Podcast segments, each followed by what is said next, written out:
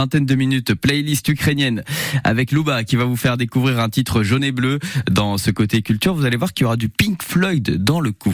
Euh, montre connectée, Nintendo Switch, place de spectacle, forfait détente pour la Villa Pompéi. Tout ça, ça se trouve dans la maison du Père Noël. Vous jouerez avec nous également dans une petite dizaine de minutes maintenant. Mais avant ça, la Lorraine et la Moselle, leur histoire racontée, c'est dans C'est pas toi, c'est nous. Et comme tous les mercredis, c'est avec Kevin Gurio, l'historien, et Céline Crochy. C'est pas toi, c'est nous avec Kevin Goriot aujourd'hui au micro de France Bleu. Bonjour Kevin. Bonjour. Et aujourd'hui, nous allons évoquer euh, la maison Lorraine traditionnelle. Oui, euh, il m'arrive souvent dans mes promenades, dans mes déplacements, de euh, traverser le très joli village lorrain et euh, de m'émerveiller devant la manière dont on peut justement réhabiliter nos fermes, nos maisons traditionnelles, le patrimoine lorrain de manière générale.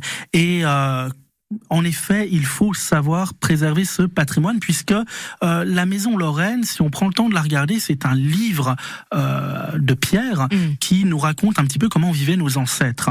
Euh, on a généralement, pour ce qui est de la maison du laboureur, tout au moins trois parties, trois reins, comme on disait autrefois, R-A-I-N-S. Hein. la grange, tout d'abord, qui se caractérise par sa grande porte, mm. qui permettait de faire passer les, les, les, voitures chargées de foin ou de de, blé. Euh, à côté de cette grange, on va trouver l'écurie euh, qui se singularise par une porte assez modeste, de part et d'autre de laquelle on va trouver les fenêtres qui apportent un petit peu de lumière aux vaches et aux chevaux qui se trouvaient juste derrière. On trouve aussi une toute petite ouverture qu'on appelle la polaire en patois lorrain et qui permettait aux poules d'aller euh, sur l'usoir, cette espèce d'espace qui sépare la façade de la rue et sur lequel on entreposait le bois de chauffage ainsi que le fumier.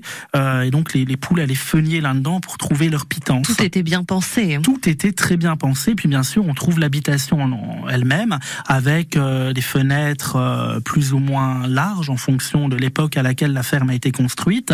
On va trouver également une porte euh, souvent surmontée d'un linteau décoré et qui fait un petit peu toute la fierté du propriétaire. C'est d'ailleurs le, le seul signe ostentatoire de richesse que l'on trouve sur la maison Lorraine. Ce linteau, on trouve souvent la date, voire les initiales des euh, fondateur de la ferme. On trouve souvent également sur une façade un poirier, euh, puisque ça va permettre à la fois d'apporter du fruit, de décorer la, la façade et d'assainir la maison en aspirant l'humidité qui pourrait se trouver dans le mur. D'accord. Le poirier euh, sert à cela?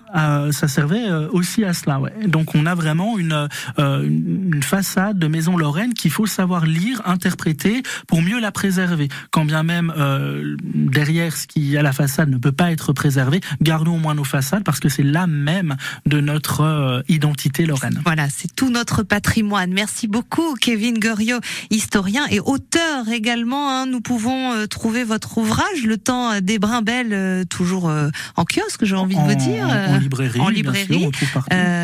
des nouvelles qui racontent l'enfance en Lorraine, l'identité régionale. Ben voilà, tout pour pour être un bon Lorrain. En quelque sorte. Kevin Goriot et Céline Crouchy qui étaient avec nous ce matin pour le C'est pas toi. C'est nous dans un instant.